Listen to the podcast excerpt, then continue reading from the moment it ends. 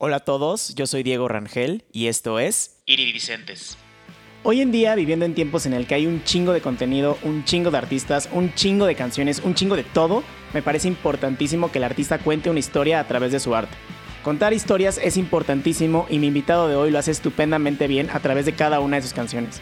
Hoy platiqué con Luis Odriozola sobre el oficio de hacer canciones, cómo contar historias, tener un diferenciador para resaltar entre todos los demás, cómo lograr rodearte de personas que admiras y mucho más. En la descripción te dejo todas las redes de Luis, ve y platícale que escuchaste este episodio, sigue la conversación en arroba iridicentes acuérdate que iridicentes va con SC. Si te dejó algo este episodio, no olvides compartirlo con quien creas que también pueda gustarle. Espero que disfrutes de esta charla con Luis Odriozola. Mi querido Luis Odriozola, bienvenido a Iridicentes.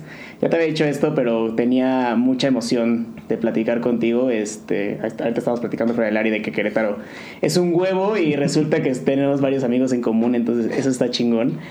Quiero empezar esta charla em, preguntándote de que sé que eres muy fan del manga.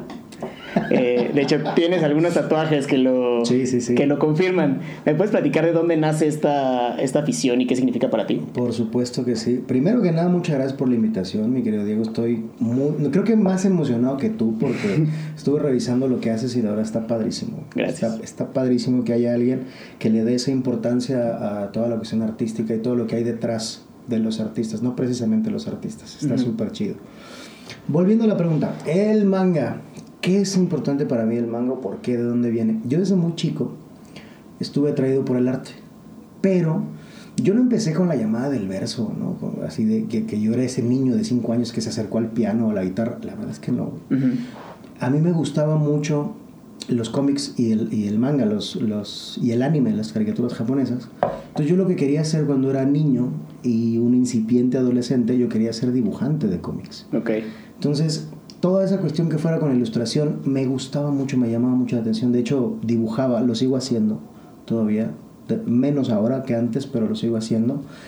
¿Y qué es lo que me gusta del manga? Particularmente lo que me gusta, me gusta la narrativa, me gustan las historias, me gusta la peculiaridad de los personajes y me gusta lo entrañable que puede volverse un personaje y una historia cuando lo acompañas de principio a fin, literal, porque es ese, ese esa, esa cuestión de ir comprando número con número y esperar con ansias el siguiente que se publica la semana entrante o en 15 días o en un mes, que yo lo tenía muy abandonado un rato. Lo había, ah, lo había como dejado de lado porque no me acordaba cuánto me gustaba. Y de repente ya con la vida de, de adulto responsable, como dice el, el, TikTok este, de soy un adulto independiente, ¿sabes? Con gusto. Sí, la cosa de que, bueno, es, yo me acordaba que esto me gustaba. A ver, voy a retomarlo. Y empecé a retomarlo y es una cosa que me encanta, ¿verdad? O sea, cada jueves estoy en... ¿Puedo decir marcas o no puedo no, adelante. marcas? Cada jueves... Aquí puedes decir lo que tú quieras. Cada jueves estoy en, en la tienda de, de Panini, del punto Panini, ya religiosamente con, este, ¿qué llegó esta semana? Tal, ok, dame tal, tal y tal, ¿no? Y llego con mis compras y todo. Y de repente tengo amiguitos ya que están ahí que, que trabajan en la tiendita y de repente les digo, güey, siento que estoy comprando heroína, güey. Porque de repente agarran y se acercan y me dicen, güey, ya está tu pedido. ¿Y qué crees? Me llegó, como el número tal de no sé qué, pero todavía no sale a la venta, ¿lo quieres? Y yo, sí. Sale y es así como por abajito, güey. Estoy, estoy comprando droga, güey. Oye, ¿tienes algunos favoritos o te dejas sorprender? No, el, el, sí, sí tengo favoritos. El primero, así, obviamente, lo podrás notar por los tatuajes es Los Caballeros del Zodiaco, obviamente. Soy vieja escuela. Los Caballeros del Zodiaco, me gusta mucho Dragon Ball, me gusta mucho Shaman King, me gusta mucho Rurouni Kenshin, que es Samurai X. Eh, es lo que me gusta mucho em, Demon Slayer, ahorita de las, de las nuevas. Estoy leyendo Demon Slayer, estoy leyendo Tokyo Revengers. Eh, y una infinidad de cosas que me he encontrado ahí que no sabía que me, que me iban a gustar. Por ejemplo, llegué tarde a Naruto. Yo no empecé a ver Naruto cuando era estaba como en boga. Yo empecé como después y vieras cómo lo estoy disfrutando. creo que creo que o sea, todo, como los libros, como las películas, creo que todo llega a su tiempo y cuando nos somos conscientes de eso como que los disfrutamos un poco más, ¿no? Sí. ¿De qué manera crees que este gusto por el manga y las historias y la narrativa afectan en tu proceso creativo como músico? Pues es que eh, todo lo que tiene que ver con la manera de contar una historia a nivel gráfico, por ejemplo, te da mucha idea de cómo contarlo en palabras. Por ejemplo, también soy muy fan del cine. O sea, yo soy el tipo de persona que estoy por lo menos una vez a la semana en el cine. Entonces, me gusta mucho, sí la historia, sí los personajes, pero también me provoca muchísimo morbo creativo, digamos, la manera en la que me vas a contar esa historia. Porque pasa, por ejemplo, mucho como con los chistes de Polo Polo, que los chistes de Polo Polo no es que sean chistes buenos por sí mismo el chiste, sino es cómo te lo cuenta.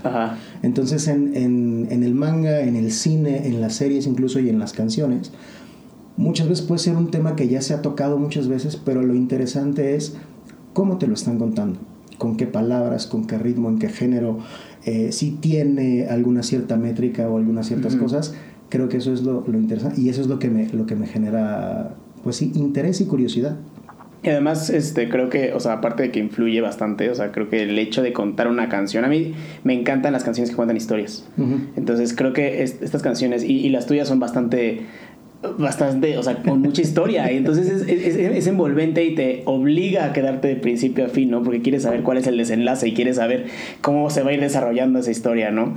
Voy a, voy a ir, tal vez voy a ir y venir en la historia, tu historia. Entonces quiero primero regresarme hacia, hacia tus inicios y preguntarte, justo ayer estaba pensando, ¿cuál, cuál de mis canciones era la canción que escuché conscientemente primero, ¿no? Hay una canción que se llama eh, There Is de Boxcar Racer, este, que es Boxcar Racer es como el grupo antes de Blink 182. este, y, y, me puse a pensar y dije, realmente esa, esa canción fue la primera canción que escuché conscientemente, ¿no? Que yo decía, esta canción me gusta. No, no basándome en lo que mis papás me ponían o lo que escuchaba en casa, ¿no? Para ti, ¿cuál fue el momento en el que eh, eh, escuchaste la música conscientemente y dijiste, ah, aquí hay algo? Conscientemente.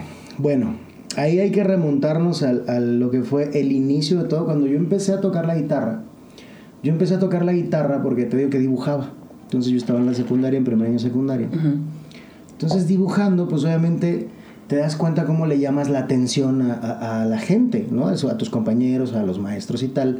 De que de repente, pues si alguien necesita una ilustración, pues te hablan, ¿no? Y te dicen, oye, este, te compro un refresco en el recreo y me dibújame esto con esto. Órale, va porque no nos dejaban hacer negocio en la escuela. No había incentivación a los emprendedores en aquellos años. Entonces, este, yo empiezo a tocar la guitarra porque un día, llegando temprano, eh, en el patio donde hacíamos educación física, había un, pequeño tumulto de gente. Y ese tumulto de gente, en la mayoría, eran niñas. Entonces, y me llamó la atención, ¿qué está pasando aquí? Entonces cuando empiezo como a meterme entre la gente un poquito, había un compañero que estaba dos años más arriba, que estaba tocando la guitarra. No más tocaba, o sea, tocaba cosas, un poquito de clásico, un poquito de todo. Y todo el mundo como que lo volteaba a ver y todo el mundo era wow, y todo el mundo qué bonito toca y todo. Entonces yo dije, güey, pues sí, cuando dibujas, sí te voltean a ver y todo, pero cuando tocas la guitarra te voltean a ver más. Y aparte te voltean a, ver las, muchachas, Entonces dije, claro, yo quiero eso.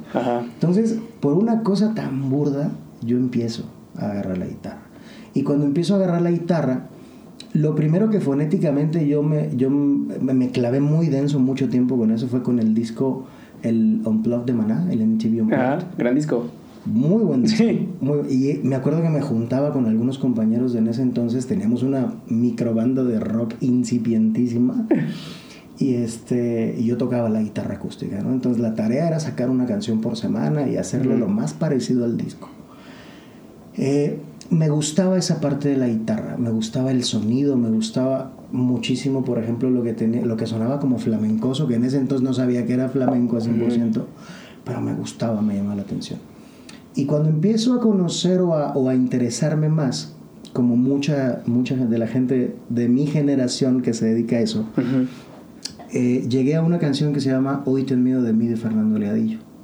Ok, gran canción. Entonces la canción llega, pero aparte no me llegó con, con Fernando.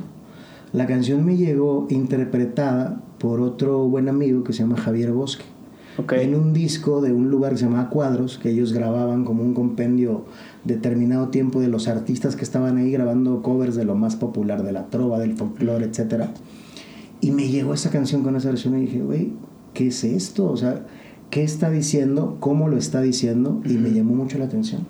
Y a partir de ahí fue, ok, la canción, el que la canta no es Fernando Delgadillo. Ok, ¿quién es Fernando Delgadillo? En aquel entonces antes de las plataformas digitales teníamos que comprar los discos en físico. Entonces había una tienda, creo que todavía existe, en Plaza de las Américas que se llamaba Gallery Disco. Entonces la peculiaridad de esa tienda era que era la única tienda aquí en Querétaro que tenía su propia sección de trova, tal cual, ¿no? Y llegabas y te encontrabas ahí discos de Alberto Cortés, de Silvio Rodríguez, de Facundo Cabral, de Tania Libertad y te encontrabas de Fernando Delgadillo, de Alejandro Filio y de Mexicanto principalmente. Entonces así fue como dije, órale, va por ahí. Esa canción fue la que detonó todo. Hoy tengo, hoy tengo hoy de... de mí Delgadillo. Oye, y creo, creo que es un poco diferente el hecho de en secundaria querernos dedicar a la música y por, por las niñas y, y, por tal vez por, por resaltar un poquito, ¿no? En, en, en nuestra generación. Pero es diferente a ya quererte dedicar a eso, ¿no? O sea, una cosa es un hobby, otra cosa ya es empezar a, a dar tu vida a la, a la música, ¿no?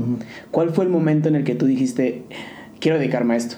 Ya, ya rozaba yo la mayoría de edad, ya tenía los 17, quizás 18 años. Em, y ahí tiene mucho que ver un personaje que se llama Juan Carrión, que es un cantautor y poeta también de aquí, de, de Querétaro. Para mí, el, el más grande. Em, él me inculcó, y literalmente lo digo, me inculcó a palazos el amor por la poesía y por, y por la palabra escrita. Porque cuando yo quiero empezar a aprender a escribir canciones, eh, y eso lo entrecomillo porque no es propiamente que se aprenda, ¿no? Llego con él, eh, yo tenía 14 años o 15 años cuando llegué con él. Entonces él me decía, ¿lees? Y yo, sí, cómics y mangas, justamente. Me dice, no, pero no lees otra cosa. Y yo, no. Ok, entonces tú vas a venir a casa todos los miércoles y aquí te vas a poner a leer. Oye, ¿cómo llegaste a él? O sea, fue... Una cuestión divertidísima porque Querétaro es un huevo, como lo dijiste hace rato. Entonces resulta que la familia de él eh, son como conocidos o, o, amigos de la familia mía, pero de esa parte de la que pues tienes amigos que nunca sabes en qué momento vas a volver a, a, frecuentar, o sea, sabes que están ahí. Entonces cuando yo me quiero iniciar en la música, uno de mis hermanos dice, ah, pues yo conozco a tal vato que se dedica a eso, entonces te voy a llevar.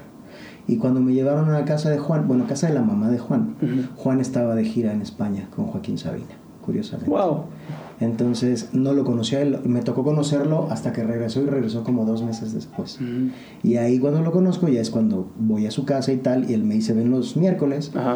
Y yo empecé a ir lunes, miércoles y viernes, porque Claro. Entonces, yo a qué iba a leer.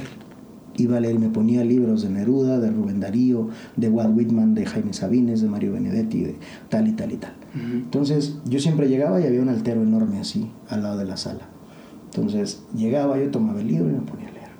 Y de repente, con este tipo tiene una memoria impresionante. Entonces, de repente llegaba él y me decía, este, ¿qué leíste ahorita? No, pues tal poema. ¿De qué trata?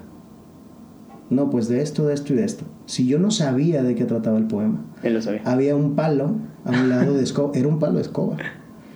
Y me pegaba así, ¡pah! Aquí en esta parte. ¡pah! No, otra vez. Y Así, así era, y así fue mucho tiempo. ¿Qué fue lo que terminó pasando? Que gracias a eso y a tener unas charlas también interminables con él, de repente era cuando te explican la metáfora, cuando te explican qué quiere decir el poeta, cuando te explican qué quiso decir el poeta, pero cómo lo interpreta alguien más que también es poeta, dices, güey, me gusta mucho el hecho de que es un tema, es un tópico, está esta manera de decirlo, pero está también esta otra. Y si lo dices de esta manera puedes entender esto, y si lo dices de otra puedes entender esto otro.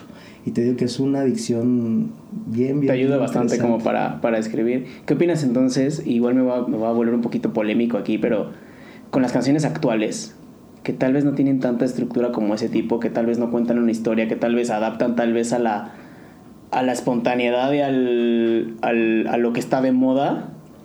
¿Qué opinas tú? Que sí, o sea, que sí tienes estas bases de poesía, que sí tienes estas bases de dicción, que sí tienes estas bases de, de esos autores que, que, que que, leías? Pues es que es diferente. Hoy en día, eh, no solamente en la música y en las canciones y en la hechura de canciones, si te das cuenta, en todo, todo lo que predomina es hacer algo para el consumo inmediato, que no dure demasiado, que se venda mucho y que después en un año tengas que cambiar porque te va a tocar el más nuevo, ¿no? Y el que tienes, pues quizá te va a funcionar un poquito. Algo así creo que pasa con, también con la música y con las canciones.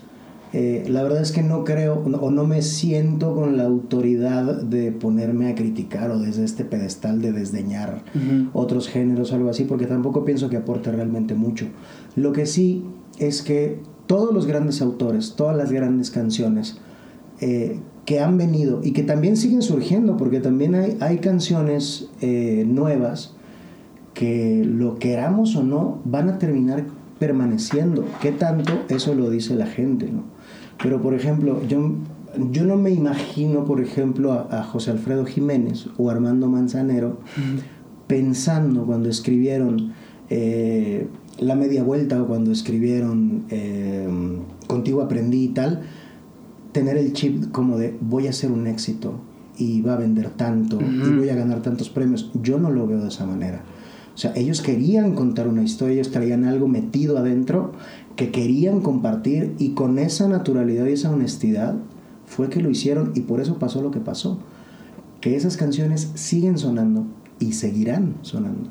Sí, son muy, eh, eh, o sea, muy atemporales también, o sea, como que se vuelven ya parte de la vida, ¿no? Y una canción que tal vez salió hace tres meses en, en, este contexto de la inmediatez, pues tal vez ya no te acuerdes de esa, ¿no? Claro. Pero también, o sea, creo que ahorita también vivimos en un mundo tan inmediato y, y, de tanto, o sea, que hay un chingo de canciones, un chingo de autores, un chingo de músicos, un chingo de todo, que pues tal vez es, o sea, como que es muy frustrante no sobresalir, no sé si me explico, como no hacer algo que se vuelva viral o no hacer algo, porque es la única forma que pensamos que es la, este, que es la forma de sobresalir, ¿no? Em, y creo que este, está este otro camino, como el que dices, cuando las personas quieren sacar algo que, sienten, pero es por el simplemente hecho de sacarlo, ¿no? Pero vivimos en un mundo de redes sociales y un mundo de, tanto que no sé hasta qué punto sí sea bueno eh, hacerlo por que ser virales o no. Lo que pasa es que es. Em, creo que tiene que ver más también con el concepto que cada persona tiene de éxito. Porque también eh, como lo comentas por la cuestión de redes sociales y demás y de esta influencia que tenemos del mass media y tal, tenemos muy vendido la idea de cómo debe ser alguien exitoso específicamente en el medio del espectáculo slash arte, no que últimamente sea como que compactado. O sea, si eres artista, tienes que ser un espectáculo, o si eres espectáculo, tienes que ser un artista, y no necesariamente es así. Entonces, eh, por ejemplo, para mí el éxito es la victoria del querer sobre el poder. Okay. ¿Qué significa esto? Que yo escribo la canción que quiero escribir, no la canción que puedo escribir. Que yo como en el lugar en el que quiero comer y no el lugar en el que puedo comer. Que vivo en el lugar en el que quiero vivir y no en el que puedo vivir y tal. Es, es una cuestión que termina, termina como... Eh, como desvaneciendo un poquito los ciertos límites que nos pone el, estereotipo típico de exitoso. Tienes que ser millonario, traer el carro de último modelo, la chica o el chico más guapo, la ropa más cara. Eh, y la verdad es que no es tanto así. Por ejemplo, ahorita con el tema de, las canciones, tenemos muchísimo, muy clavada la idea de que lo, que importa son los streams, son los números. ¿Cuánta gente ve tu video? ¿Cuánta gente escucha tu música? Y hay una cosa muy entretenida de eso porque la industria, por ejemplo, no te lo dice, pero todos esos números se pueden comprar. Entonces, que lo puedas comprar no necesariamente significa que realmente haya ese interés por ti. Puedes crear la apariencia de que lo hay. Y eso va a hacer que mucha gente lo crea, ¿no? Este famoso hay que, hay que parecer para ser. Sí. Entonces, muchas veces puedes encontrar artistas que los ves en redes sociales y tienen unos números impresionantes y vas a un concierto y tienen 30 personas, ¿no? No significa que esté mal, sino simplemente lo que creo que no está como tan chido porque también termina generando un problema es que ellos mismos de repente se crean este personaje que tiene millones de views, de streams, etcétera, etcétera, y de repente llegan a un concierto con poca gente y es, ¿qué está pasando? ¿Sabes? Entonces, yo creo como artista que lo más importante, tanto tú como artista, como eh, de tu obra, es la honestidad con la que lo haces y con la que lo ofreces a la gente y con la que la gente lo recibe. Creo que sí, o sea, creo que es importante, o sea, justo lo de la, gente que, lo reciba y la forma en la que lo recibe. Y también creo que, o sea, está cabrón como eh, es, como una cortina los seguidores, ¿no? O sea, puedes seguir a una persona con 100 seguidores que no tiene nada que decir. Y hay, una, hay personas con, no sé, 700 que, que tienen muchísimo que decir y, y está cabrón que cómo, cómo, cómo, lo basamos, ¿no? En número de seguidores y, en las redes sociales cuando no deberíamos de hacerlo, ¿no? Sino deberíamos de ver el arte detrás de esa persona más que los seguidores. Eh, tu género, y, no me encanta la palabra género, este, porque creo que ya hoy en día son obsoletos, creo que ya ahorita ya este, las, las, barreras entre cada uno de los géneros se han, se han roto y me alegro muchísimo. Pero en sí, si, si, pudiéramos, si pudiéramos escribir la música que haces, pues se podría caer en trova, ¿no? o, ahorita, ahorita me puedes también este, desmentir, ¿no? Eh, ¿Cómo te has ido adaptando a justo esto de de, las, de romper las barreras de los, de los géneros eh, para hacer tu música? ¿Sabes qué? Que yo siempre llego tarde. O sea, ahorita llegué temprano a la entrevista, ¿no? Pero me refiero, yo siempre llego tarde a todas las cosas. Llegué tarde a Naruto. Llegué, eh, siento que llegué tarde a la, a la música porque, digo, no soy el que llegó a los 5 años a la guitarra o al piano, como te digo, ¿no? Llegué ya a los 14. Eh, y en los temas de los géneros, por ejemplo, a mí me costó mucho, mucho, mucho trabajo hacer una canción que me dejara contento a mí. Porque eh, al principio yo buscaba canciones, o buscaba hacer canciones que dejaran contento al ego que yo tenía, o sea, más que a mí, a mi ego, decir, ay, ¿qué pensará fulano de tal de mi canción? ¿Le gustará a tal persona? ¿La, ¿Podrá hacer esto? Y yo me basaba en eso. Entonces terminaba haciendo canciones que no me gustaban nada. Entonces, em, ¿qué es lo que hago? Yo siempre estoy en medio. Siempre, siempre he estado en medio de las cosas. Por, por ejemplo, em, en, un, en, un, espacio de mi carrera estuve muy metido en el tema de componer para otros artistas. Entonces, estaba muy cercano al tema de las editoras, de, la, de los productores, de los AIRs, de las disqueras, etcétera. Entonces hacían muchos talleres, por ejemplo, con, con varios compositores de muchos géneros. Entonces era, eh, hoy vamos a hacer canciones para Pedro Fernández. Y nos juntaban a 10, 12 compositores en un estudio o en una casa o en un lado. Y era hacer talleres de hacer canciones para ese proyecto este, todo un día o todo un fin de semana. Entonces era muy entretenido porque cuando me juntaba con compositores de la onda muy pop, me decían, es que lo tuyo es más, es más trovador, es más cantautor, es, un poquito más complejo. Y yo, ok. Entonces, me iba con los cantautores, yo con esta onda en mente de, me están mandando para acá, ¿no? O sea, me voy a juntar más con ustedes. Y me decían, no, es que lo tuyo es como, como más poperón, o de, repente hasta tirándole a grupero. Pues ahí voy con los gruperos. Oye, pues que me dijeron que, a ver, no, pues cantaba no, pues es que lo tuyo, pues sí está más como cantautor. Entonces yo decía, güey, ¿dónde? O sea, como dice la canción, no soy de aquí ni soy de allá. Entonces, ¿qué terminó pasando con mi música? Que yo terminé invadiendo los géneros que yo quería. O sea, me gusta de repente el blues. Me, eh, me, dedico a hacer un blues lo más parecido o, el o con el feeling más, más cercano que a mí me dé hacia el blues. Okay. O hacer una balada, o hacer una ranchera, o hacer una rumba, como pasó con el último sencillo, o hacer cosas como que me entrometo demasiado. Y, o sea, no con esto te estoy diciendo que yo soy un blusero, o que soy un flamenco, o que soy un baladista. Yo soy un tipo que se moja de todos los charcos que hay alrededor y con eso crea una acuarela muy peculiar, que termina siendo, eh, si escuchas por ejemplo mis canciones, vas a poder identificar, creo yo, que ya lo tengo porque mucha gente así lo dice, creo yo que ya tengo un sello. O sea, que, que, ya suena o que ya puedes identificar cuando una canción es mía. Y eso fue lo que más trabajo me costó y de lo que más orgulloso me siento. Creo que, y eso es creo que lo más difícil para cualquier artista, ¿no? Encontrar su propia voz, encontrar su propio estilo, que, que, la gente escuche su voz o escuches, o, o, tal vez hasta una nota, ¿no? Que digas, él es Luis. Él es Luis Odresola. O sea, eh, creo que eso es lo más complicado. Sí. Noto también como que esta parte que te decía, ¿no? De que un género te decía, no, vete para acá, como que no estoy. Y luego de acá te mandan para allá. Como que de alguna forma siempre ha sido como un.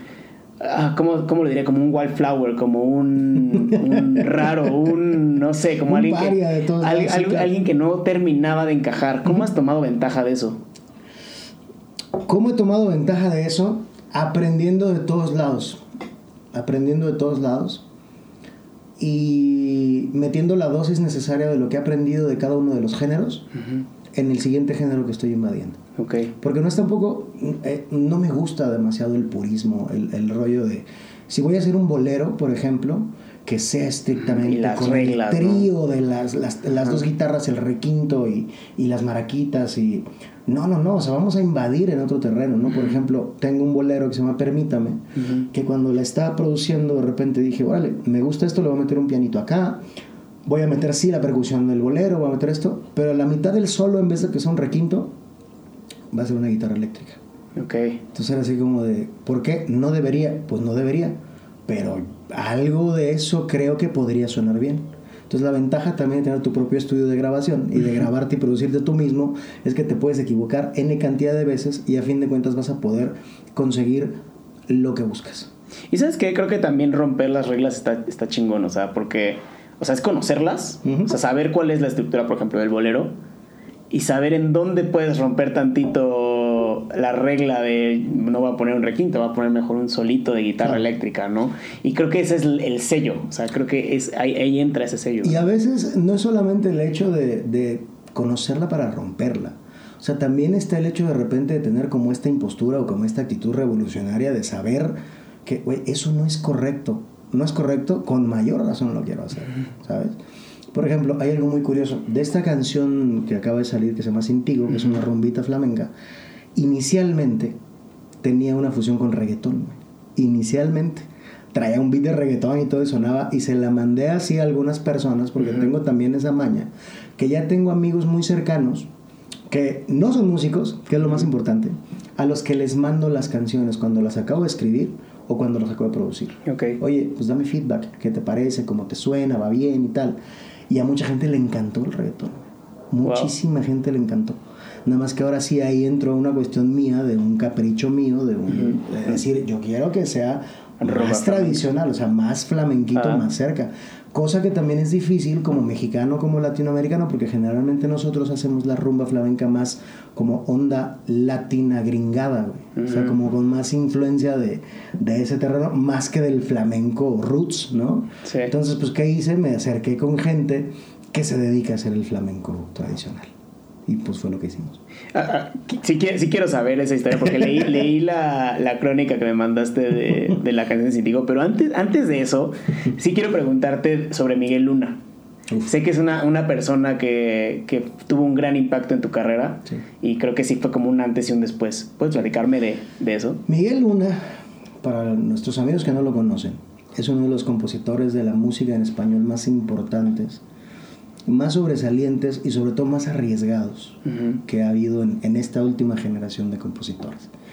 Es un tipo que, vamos a terminar más rápido si te digo quién no lo ha grabado, porque son muy pocos, porque lo han grabado todos. O sea, desde Luis Miguel, Bronco, Ricardo Arjona, Ana Cirré, Víctor García, etcétera, etcétera. Un montón de gente lo ha grabado. Entonces, ¿qué pasa con Miguel Luna? Yo sabía de la existencia de Miguel Luna por sus canciones, pero nunca lo había visto ni escuchado cómo cantaba, nada, nada. Solamente conocía su nombre y conocía su obra. Okay. Entonces, de repente un día, un amigo de Pachuca que tenía una peña me habla y me dice, oye, voy a tener en concierto a Miguel Luna, ¿no quieres venir a abrirle el concierto? Yo dije, por supuesto que sí, claro. ¿Cuándo? ¿No? Ya estoy ah. allá. y fuimos, fuimos a, abrir el concierto, digo, fuimos yo y mis otros yo, fuimos a abrir el concierto de Miguel. Y fue una experiencia súper divertida porque llegué a abrir el concierto de Miguel al lugar y haz cuenta que desde que yo subí había, este, me acuerdo así en la entrada, había una persona de cabello medio largo, de complexión medio robusta en aquellos entonces, que me veía muy detenidamente en la puerta. Entonces pues yo así hice mi show normal, canté mis canciones y tal. Eh, cuando termino, presento a Miguel Luna Y pues termino y pues no se acercaba a nadie, ¿no? De repente se acerca esta persona de la puerta este, y me dice, oye, buenas tus canciones. Me dice, ¿no has pensado en componer para otros artistas en que alguien más te grabe? Y yo, no. Me dice, no, es porque tienes talento para eso. Me dice, tu, tu, tu trabajo, tu obra, creo que puede dar muy, muy bien para eso. Y le digo, no, pues muchas gracias, le digo, pues lo voy a considerar. En ese entonces yo ni sabía esa situación. Entonces, ah, guardo mi guitarra y tal. Cuando me voy del escenario y estoy llegando a la barra, de repente me doy cuenta que la persona con la que estaba hablando estaba agarrando su guitarra y se estaba subiendo al escenario. Ese era Miguel Luna. Wow. Entonces fue así como de, güey, acabo de hablar con él y no sabía que era él. y aparte de un consejo, o sea, sí, sí, sí, sí. Me aventé su, su, concierto que es una masterclass de cómo hacer canciones. Es un tipo que hace unas canciones increíbles. Te voy a pasar una playlist muy buena. Sí.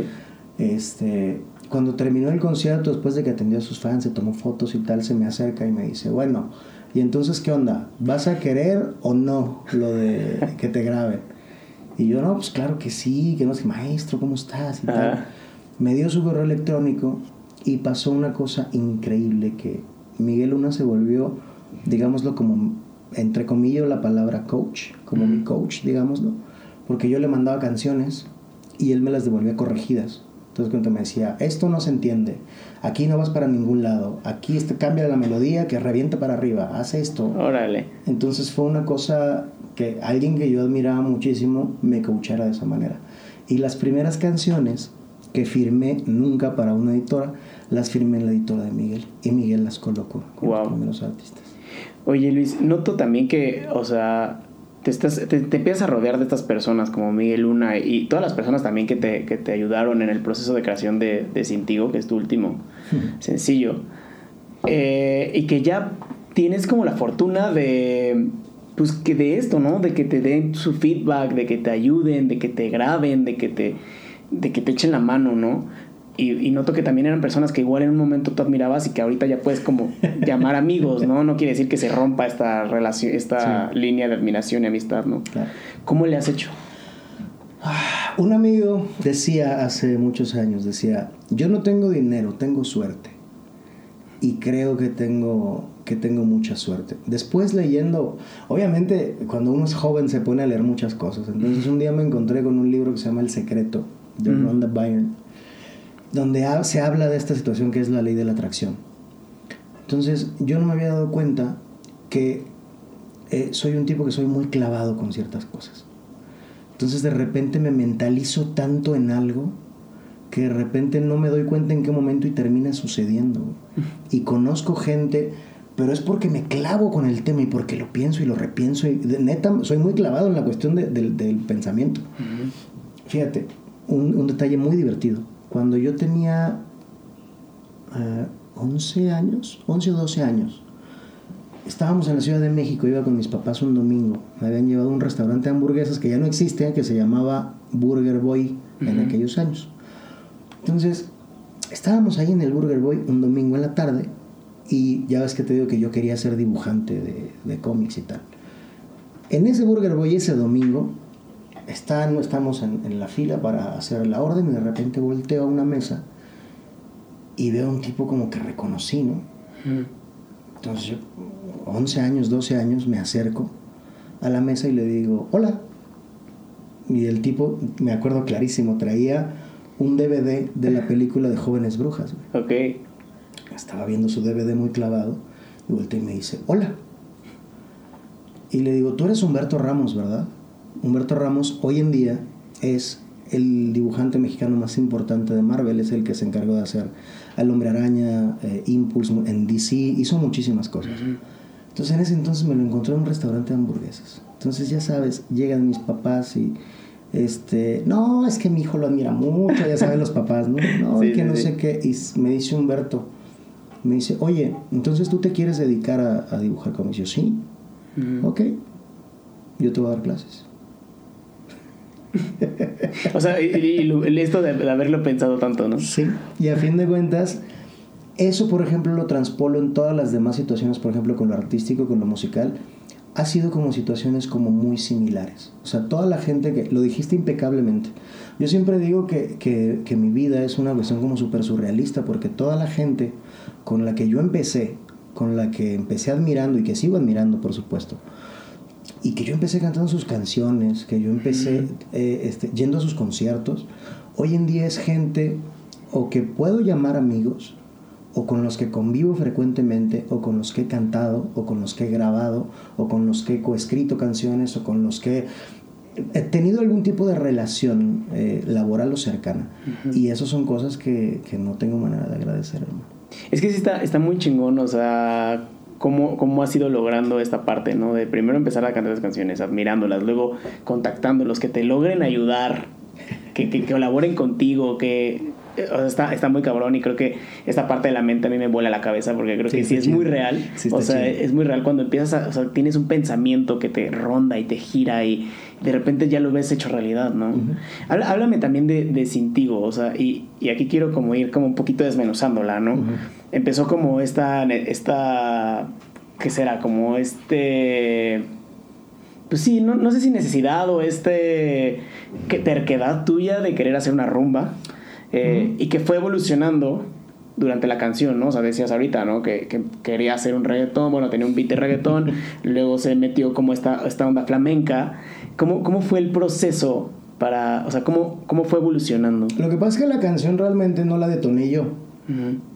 Hay un amigo muy talentoso de aquí de Querétaro que se llama Luis Alonso, es un chavito, cantautor, músico, muy bueno. Eh, ya había hecho una canción con él antes, que grabamos juntos inclusive. Y un día me dice, eh, él cuando me escribe me dice, Master. Entonces me dice, Master. Y yo, ¿qué onda, güey? Me dice, oye, ¿qué andas haciendo? Vamos a juntarnos a componer una canción. Y yo, pues va, güey, vamos a juntarnos. Nos juntamos por Zoom. Entonces ya estábamos él en su casa, yo en la mía, con la guitarra. Entonces a él le gustan mucho las canciones que son como uptempos, o sea, le gustan mucho las canciones movidas. Entonces me dice, tengo muchas ganas de hacer una canción acá en modo latín, como tipo Marco como tipo esto. Entonces le digo, va, vamos dándole. Le digo, nada más que sabes que vamos a cuidar que la canción que hagamos la pueda ser lo suficientemente cuadrada, porque siendo cuadrada la podemos llevar a muchos terrenos diferentes. No, está perfecto. Y hace cuenta que mi compadre ese día, como le ha pasado a mucha gente y me ha pasado muchas veces, a veces no traes la musa tan alebrestada, ¿no? Para componer. Que a fin de cuentas es un tema que estaría padre que abordáramos, el tema del oficio, de cómo escribir. Este, pero hay veces en que simplemente te sientas y no te sale nada. O sea, tener oficio es que cuando no tienes la inspiración, digamos, hagas algo.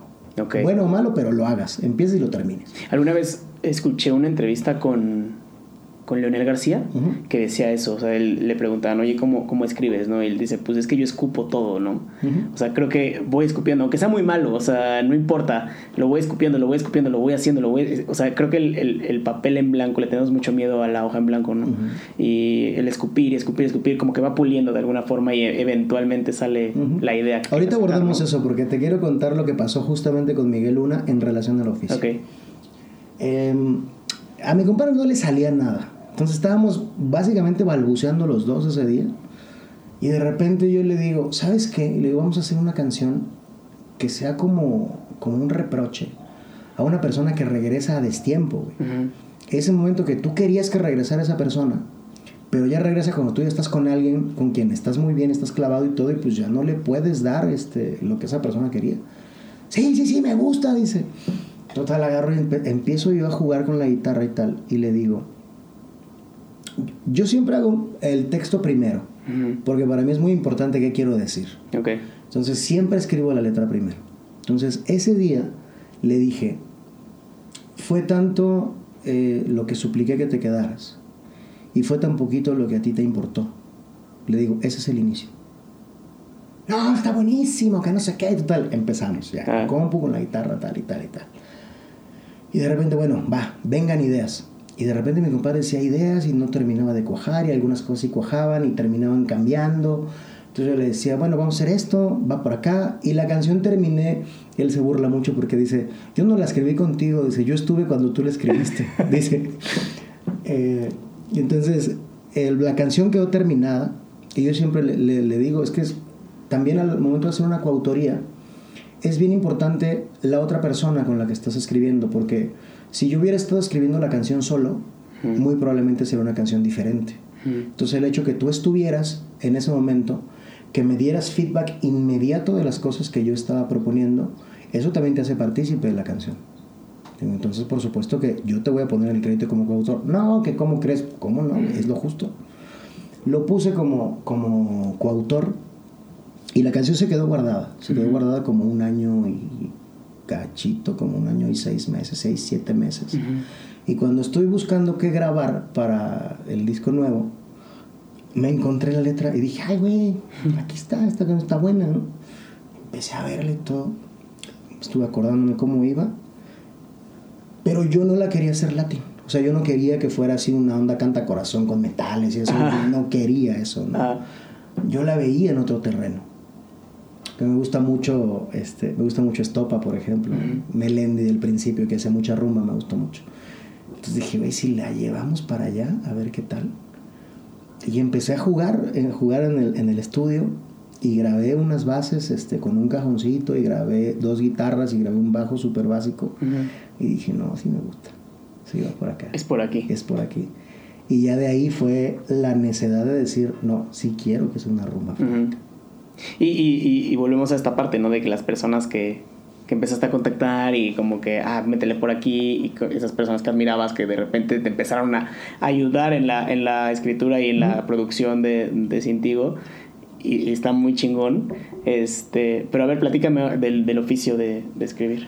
El oficio es que Miguel fíjate, fíjate que es una cosa bien padre, porque cuando yo empecé a hacer canciones, eh, debo haber tenido como por ahí de los 16 años cuando empecé a escribir. Y obviamente pues las primeras canciones de todos pues, son una vergüenza, ¿no? Por supuesto. Entonces... Como cualquier cosa, ¿no? Sí, claro. estaba pensando que cualquier...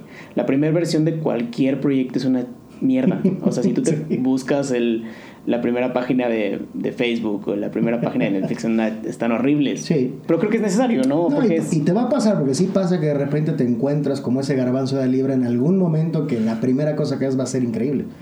Pero también para eso ya vas a tener que haberla regado muchísimo, Entonces, eh, es muy divertido porque en, el, en la manada en la que yo estaba de cantautores jóvenes en aquellos años, me acuerdo que era muy interesante porque nos poníamos como retos entre nosotros. Entonces era como de, a ver, de aquí a un mes vamos a escribir todos una canción que trate de tal tema. Y después nos juntábamos y escuchábamos las canciones y nos dábamos feedback. La cosa era que los que llegábamos con la canción terminada, de un grupo como de 8 o 10, éramos dos o tres. Entonces yo tenía en la cabeza yo pensaba que yo era compositor porque, güey, pues yo llego con mi canción al mes, ¿no? Y no tengo ah. ningún problema. Cuando conozco a Miguel, este, estábamos platicando un día y le digo, no, pues es que yo como el compositor que soy, y voltea y me dice, ¿eres compositor? Y yo, sí. Se ataca de la risa y me dice, ¿cuántas canciones escribes este, al mes? Y yo, pues una. Y se ataca de la risa peor. Y me dice, no, compadre. Me dice, tú te, hace falta oficio. Y yo, ok. ¿Y cómo consigo tener más oficio? Escribe una canción diario. Y le dije, Miguel, no manches, o sea, no puedo. No hay manera, le digo, no hay poder humano. Me dice, yo lo hago. Todos los días escribo una canción. Buena o mala, todos los días hay una canción nueva. Me dice, si yo puedo, tú puedes. Y pues obviamente los primeros meses fue terrible, pero terrible. Y justamente ahí aprendes que justamente con errar y con equivocarte, vas hallando la manera de pulir tu estilo, de hacer un método, de, de entender el proceso creativo para poder cumplir con esa meta. Entonces, ¿qué es el oficio? El oficio es no depender de la inspiración para crear. Porque como decía Picasso, pues si la inspiración llega que me agarra trabajando. Y así es. ¿Y hoy escribes una canción diaria? Hoy escribo una canción diaria. Eh, hoy, o sea, hoy por hoy, en 2022, eh, no. Mm. Pero sí tengo la posibilidad de sentarme a escribir una canción cuando yo quiera. Ok.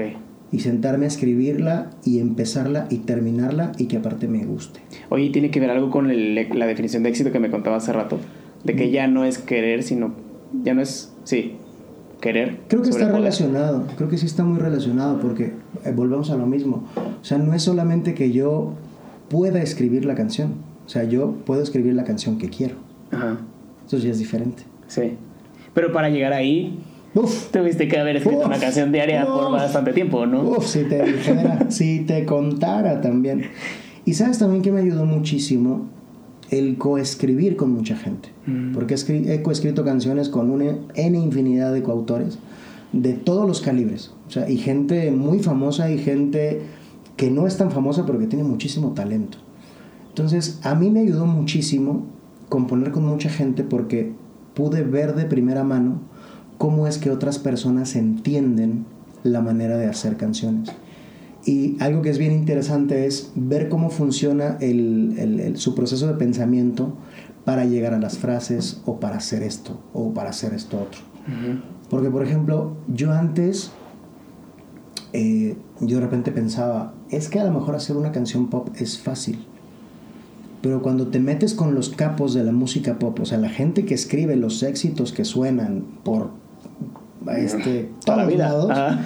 te das cuenta que todo lo que hacen lo hacen con una razón.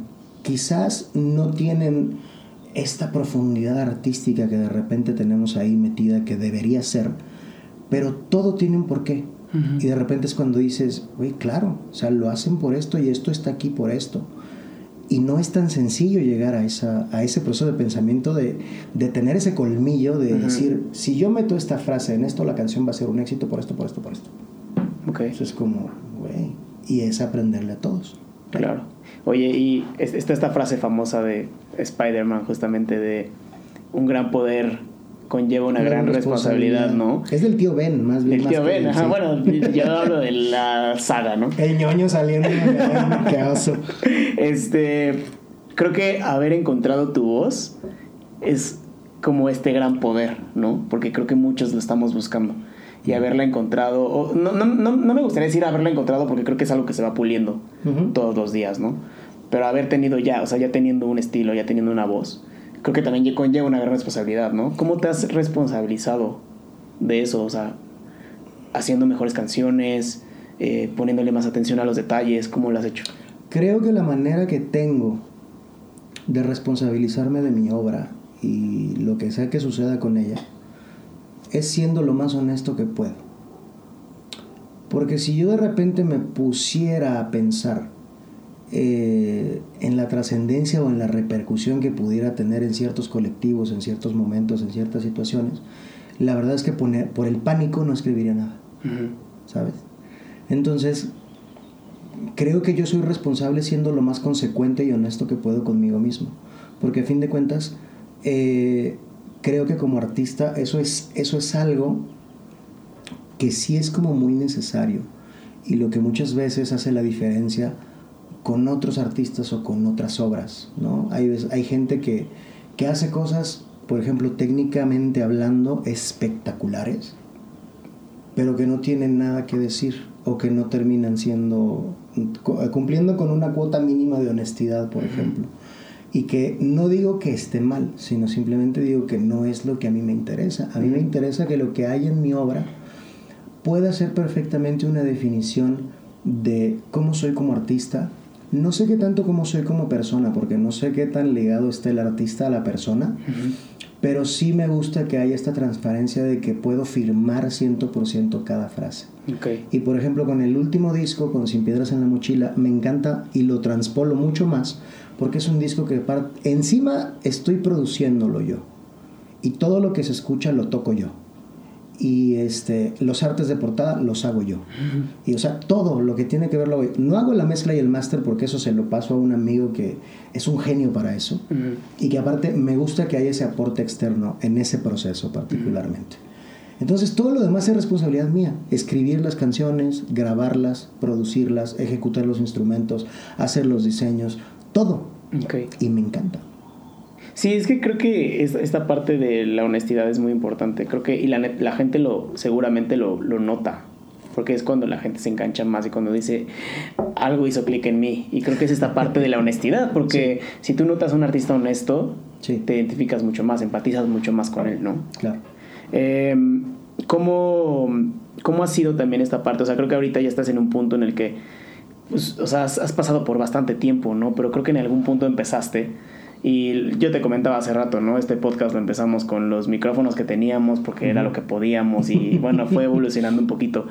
Creo que para ti también, ¿no? O sea, empezar en tu cuarto con una interfaz y tu guitarra y ahorita llegar a hacer, a producir un disco completo. ¿Cómo, cómo ha sido ese viaje para ti? Hay una cosa divertidísima porque fíjate, hay una, una colega, una amiga, se llama Adriana Santiago, que es una cantautora muy importante de Guadalajara yo viví en Guadalajara, viví por espacio de cuatro años allá. Entonces cuenta que yo lo que hacía, yo ya empezaba a, componer para otros proyectos y obviamente yo necesitaba grabar las maquetas para mandarlas a los, a los productores y tal. Entonces yo no me podía costear el hecho de ir a un estudio, ni de pagarle a alguien para que cantara o para que tocara o para que...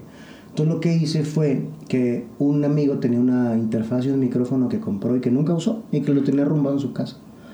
Entonces le digo, güey, préstame tu interfaz y todo para yo usarla y, este, y pues ya vemos qué va saliendo y si pues cualquier cosa, si te, la puedo llegar a comprar en algún momento. No, está bien, tú úsala, yo ni la uso. Entonces empecé a producir maquetas de canciones que mandaba. Y un día esta chica Adriana Santiago escuchó una maqueta que había hecho y me dice, me citó en un McDonald's, me acuerdo, y me dice, oye, es que ya oí lo que haces y quiero que me hagas un disco. Y le digo, ¿cómo? Sí, sí, o sea, quiero que mi siguiente disco lo produzcas tú. Y le digo, pero es que yo no soy productor. O sea, yo grabo mis canciones y todo para mandarles todo. No, pero es que lo que haces está bien chido y no sé qué. Bueno, ¿estás segura de lo que está diciendo? Sí. Órale, perfecto. Entonces, en aquel entonces yo grabé el disco de Adriana que se llama Vente conmigo. Lo grabé con una laptop, que aparte si la desconectabas de la corriente se apagaba. O sea, imagínate. Con una interfaz de dos canales, una inbox, con un micrófono, era un micrófono chino, me acuerdo. Y con mi guitarra, y una guitarra que me prestaron para grabar cuerdas de metal. Todo lo demás, o sea, por los pianos y todas esas cosas, las baterías eran programadas los pianos y los bajos los tocaba yo con el teclado de la computadora. Ni siquiera tenía un controlador MIDI con la computadora, tal, tal, tal, tal, tal. Y esto te lo platico porque hace unos años me encontré a Adriana y me decía, güey, me dice, he Digo, no sé si está bien que lo diga, pero es una cosa que yo, neta, me da muchísimo gusto. Me dice, güey, he sacado más discos y he hecho más cosas y todo. Me dice, pero ningún disco mío ha tenido la repercusión que tuvo el disco que tú me hiciste. le digo, güey, cuando éramos la precariedad records, ¿no? Entonces, esto que, que, que, te cuento está muy ligado a esto porque a fin de cuentas tiene que ver, sí, más con las ganas de hacer que con las posibilidades. Y también tiene que ver, obviamente no lo podemos, no lo podemos este, ignorar, pero pues con el avance de la tecnología, ¿no? Porque entre más avanza la tecnología, hoy tenemos la posibilidad de estar, por ejemplo, aquí en un estudio, en, una casa, este, que puedas montar tu propio estudio y que puedas hacer un podcast que vas a transmitir a todo el mundo. Y es lo mismo con un estudio de grabación. O sea, tú puedes tener una interfaz de audio, puedes tener un excelente micrófono profesional, excelentes instrumentos y todo, y hacer un disco que puede competir con las grandes producciones a nivel mundial. Y ahí está Billie Eilish, por ejemplo, ¿no? que ella hizo, bueno, el hermano le hizo el disco en su cuarto. Digo, obviamente con equipo acá, ¿no? Pero a fin de cuentas es la, es la misma mecánica. Entonces, dependemos de la tecnología y sí de las ganas de hacer las cosas. Eso es importantísimo. Y también creo que, o sea, si, si a esa mezcla, a esa fórmula le sumamos que tengamos algo que decir, creo que es la fórmula ganadora. Claro. ¿no? es que siempre es importantísimo, el discurso es importantísimo. Y la historia, o sea, como que todo, o sea, si tú cuentas una historia bien contada, es poderosísimo, o sea, creo que es lo que realmente puede pegar a la gente y le puede hacer clic a la gente, ¿no? Creo que alguna vez escuché que lo que verdaderamente eh, eh, es, es, exitoso, por así decirlo, es cuando la gente se da cuenta o, la gente piensa que yo podría hacer eso. O sea, que lo haces de tal manera que la gente diga, yo puedo hacer eso, yo también puedo hacerlo, y es como cuando pega, ¿no? Es como lo que hacen los, los que son virtuosos para algo, ¿no? O para cantar. Sí, que lo hacen tan fácil. Que dices, güey, yo lo puedo hacer.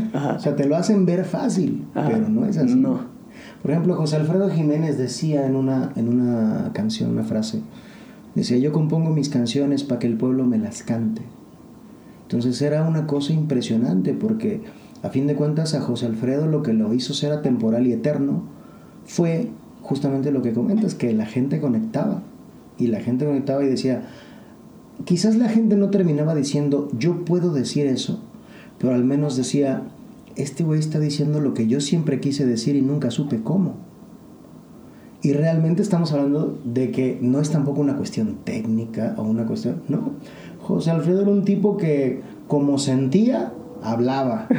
Y a fin de cuentas ahí quedó demostrado que pues, la conexión, la conexión con, el, con, con esa onda como intangible con las, con las personas, pues no es una cosa ni que puedas adquirir en una academia o que puedas tener. Ahí está es algo que tienes y que se va puliendo, ¿no? O sea, que no, no, no está ahí ya. O sea, tiene que irse puliendo, pero encontrarlo es importantísimo. También, también. Hablando de talento, también. Sí, es, es como la escultura. O sea, tú ya tienes el, el, pedazo de piedra ahí, de mármol, y nada más te queda. O sea, la imagen ya está ahí, lo que vas a tallar ya está ahí. Nada más cosa de irle quitando el sobrante. Sí. Totalmente de acuerdo. Luis, si pudieras eh, resumir la trayectoria y experiencia que traes en tres aprendizajes clave, ¿cuáles serían?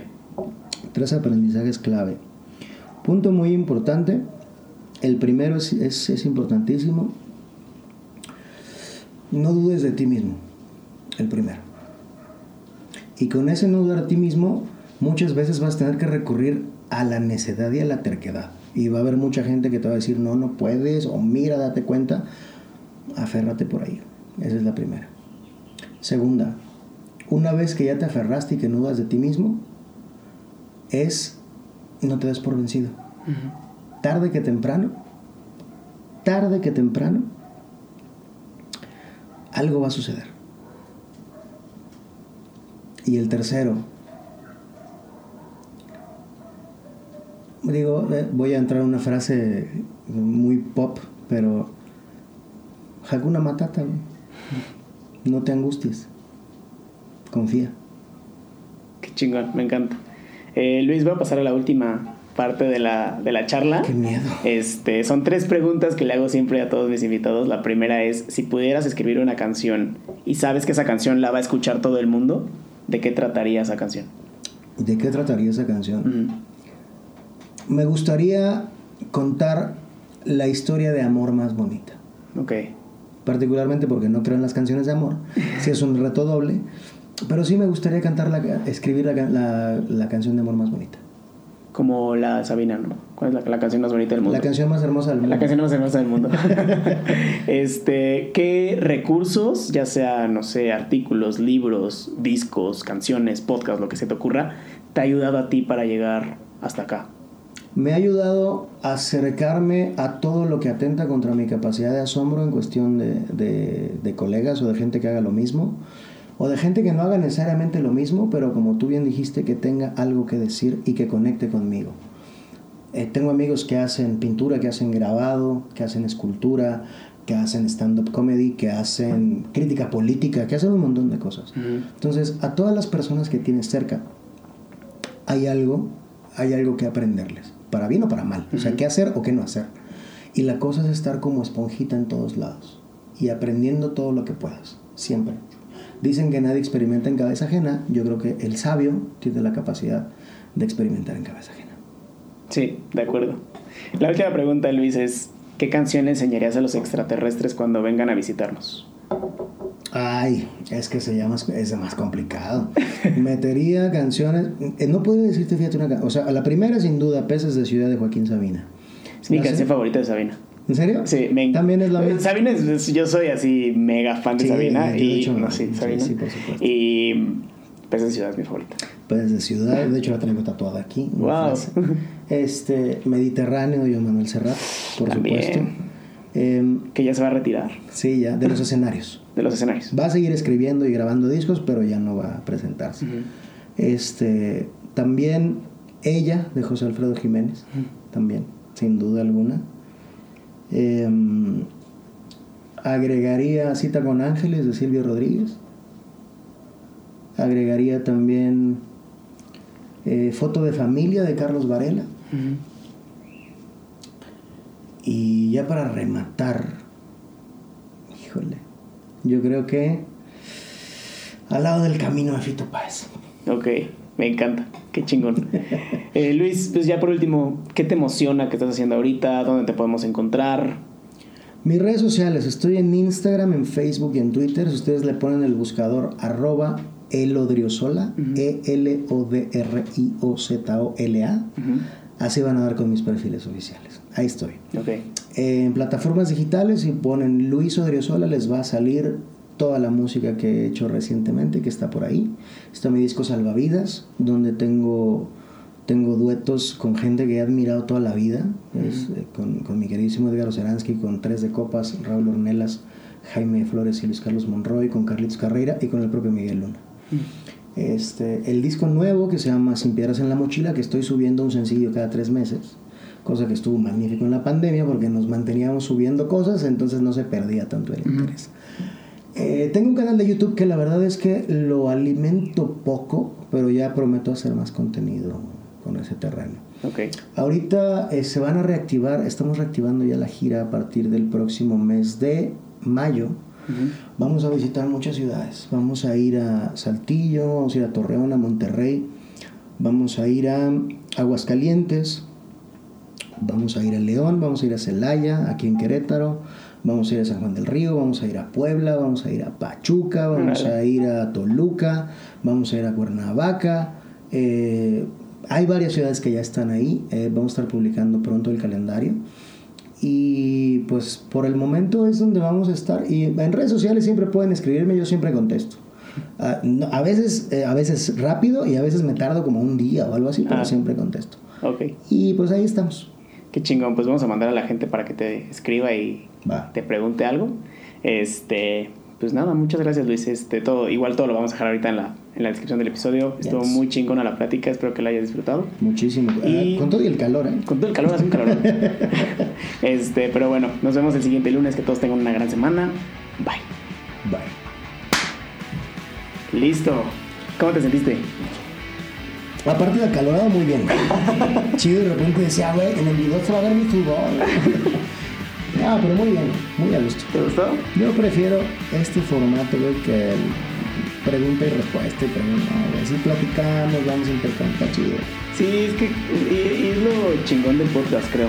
Sí. O sea, como de, o sea, del formato, pues, de que ya es como más íntimo, más charla, ya no es tanto de, de platicar de tu disco y cómo sigue componer con tal, y, y qué canción vas a sacar pronto, y como que ya más personal, o sea, más hacia la historia, es lo que busco, ¿no? Como que contar la historia, pues eso me engancha. Muy bien, yo espero que esté padre, que la gente lo disfrute mucho.